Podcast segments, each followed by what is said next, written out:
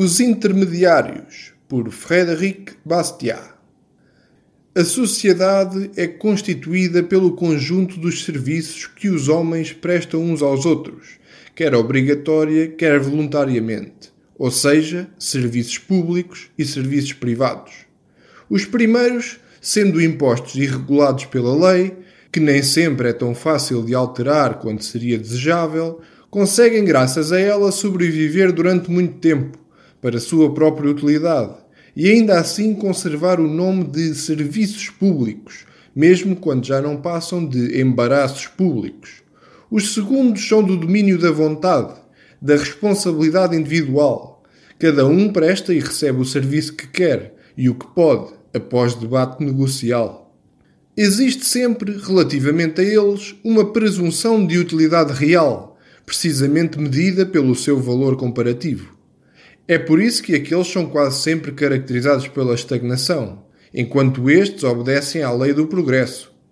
Ainda que um desenvolvimento exagerado dos serviços públicos, pelo desperdício de forças que representa, tenda a constituir no seio da sociedade um parasitismo funesto, não deixa de ser peculiar que várias seitas modernas, atribuindo esse mesmo caráter aos serviços livres e privados, procurem transformar as profissões em funções. Estas seitas opõem-se vigorosamente ao que têm vindo a chamar intermediários. Por sua vontade, suprimiam o capitalista, o banqueiro, o especulador, o empresário, o comerciante e o negociante, acusando-os de se interporem entre a produção e o consumo, a fim de os extorquirem a ambos, sem lhes aportarem qualquer valor. Ou então, propõem que sejam transferidas para o Estado as tarefas exercidas por esses agentes, na medida em que as mesmas não possam ser suprimidas. O sofisma dos socialistas relativamente a este assunto consiste em mostrar ao público o que este paga aos intermediários pelos seus serviços, mas esconder-lhe o que seria então necessário pagar ao Estado. Resume-se sempre à eterna luta entre o que se mostra aos olhos e o que apenas se revela à mente entre o que se vê e o que não se vê.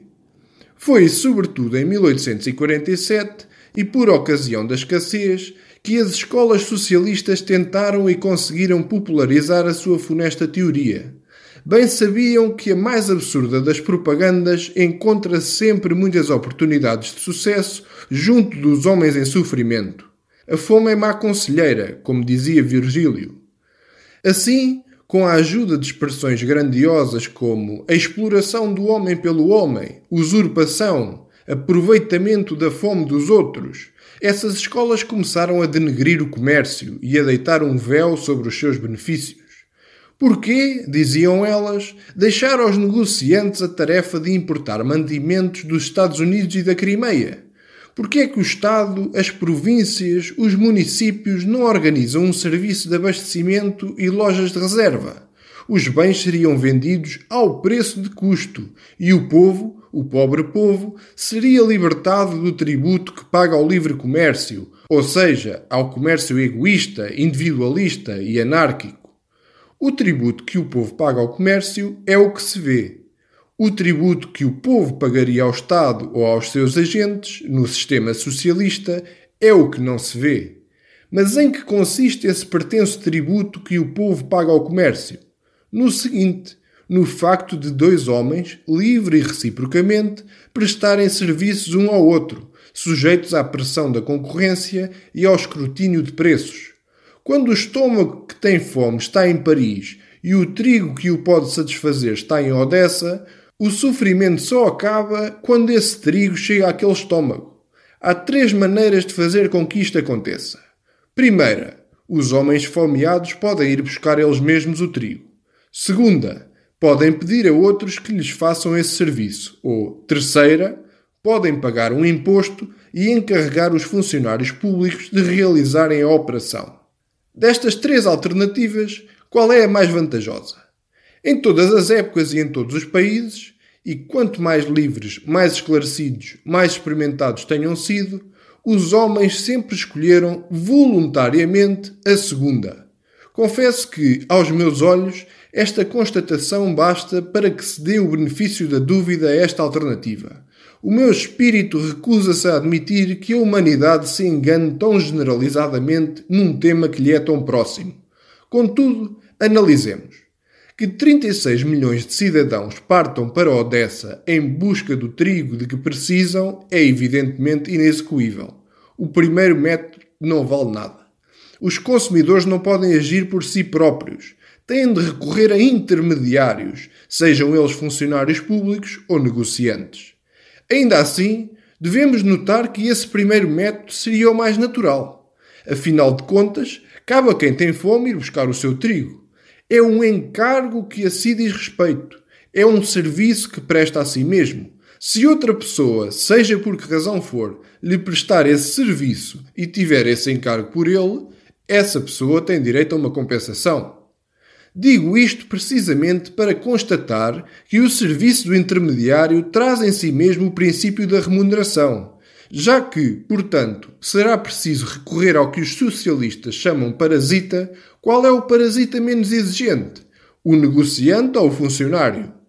O comércio, e eu suponho o livre, pois de outra forma não poderia raciocinar, o comércio, dizia eu, é levado por interesse a estudar as estações, a verificar dia a dia o estado das colheitas, a receber informações de todos os pontos do globo, a prever as necessidades, a precaver-se de antemão.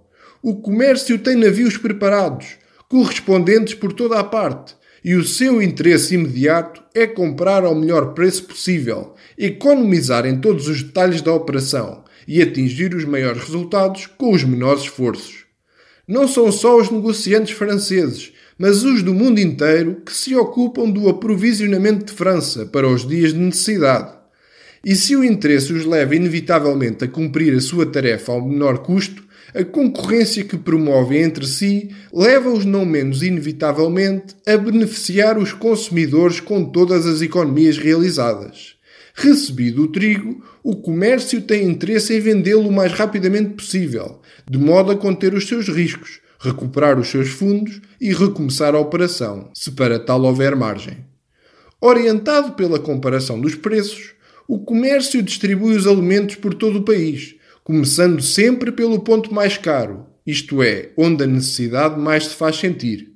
Portanto, não é possível imaginar-se uma organização mais bem calculada no interesse daqueles que têm fome. E a beleza dessa organização, de que os socialistas não se apercebem, resulta precisamente do facto de ser livre. Na verdade, o consumidor é obrigado a reembolsar o comércio pelos seus gastos com o transporte, a estiva, a armazenagem, a comissão, etc. Mas em que sistema não seria necessário que quem consome o trigo reembolsasse os gastos necessários para lhe o entregar? Há ainda que pagar a remuneração do serviço prestado, mas quanto ao seu preço, este é reduzido ao mínimo possível pela concorrência. Quanto à sua justiça, seria estranho se os artesãos de Paris não trabalhassem para os negociantes de Marselha, quando os negociantes de Marselha trabalham para os artesãos de Paris. O que aconteceria se, realizando a invenção socialista, o Estado se substituísse ao comércio?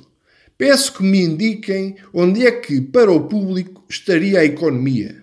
Seria no preço de compra?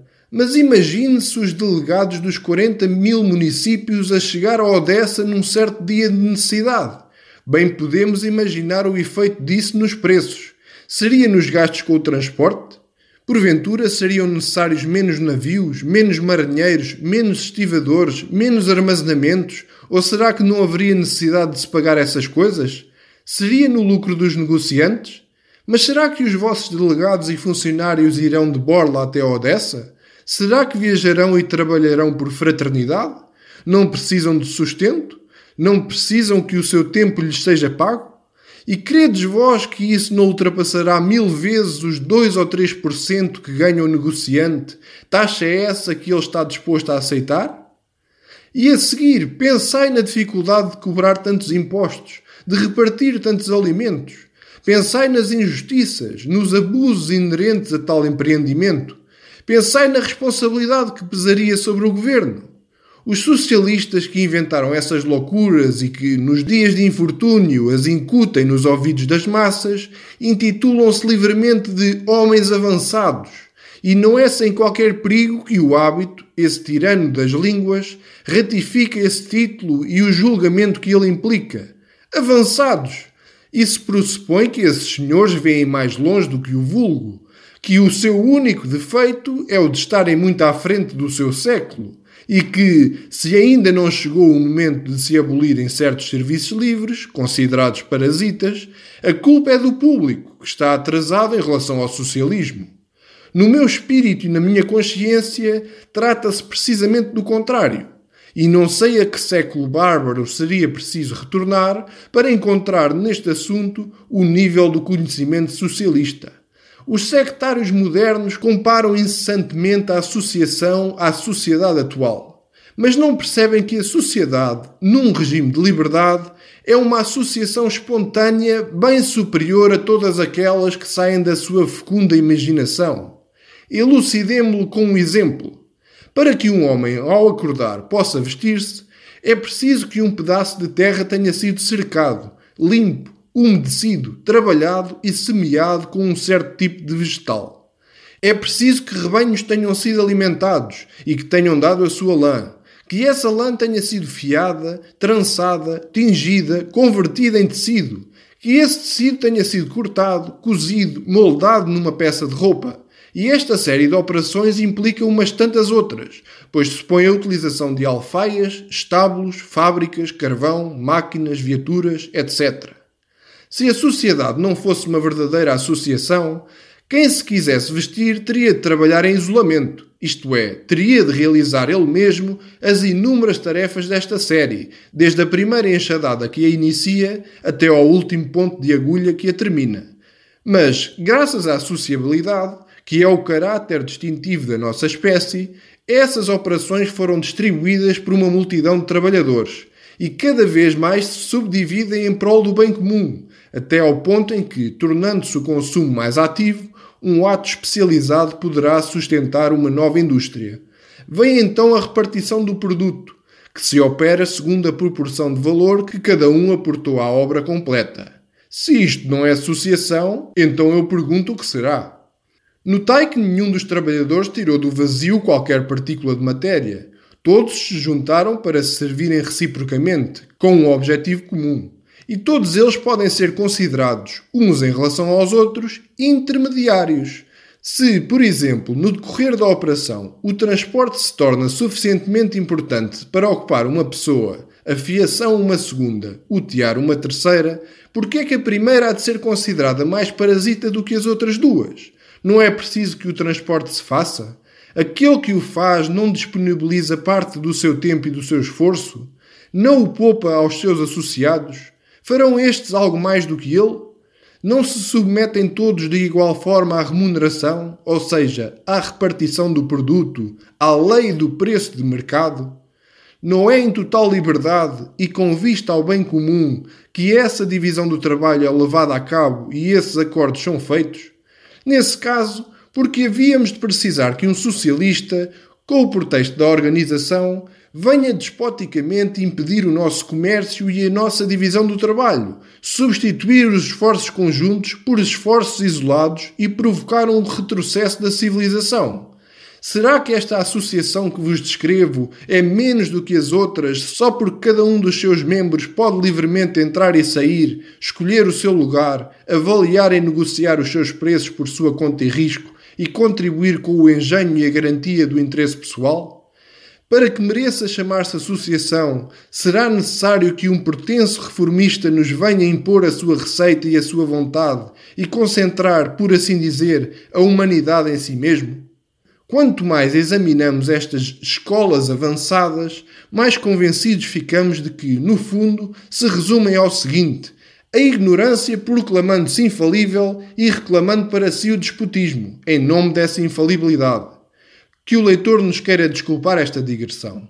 Talvez ela até não seja inútil no momento em que, tendo escapado dos livros sensimonianos, falansterianos e icarianos, as declamações contra os intermediários invadem o jornalismo e a tribuna, ameaçando seriamente a liberdade do trabalho e das transações.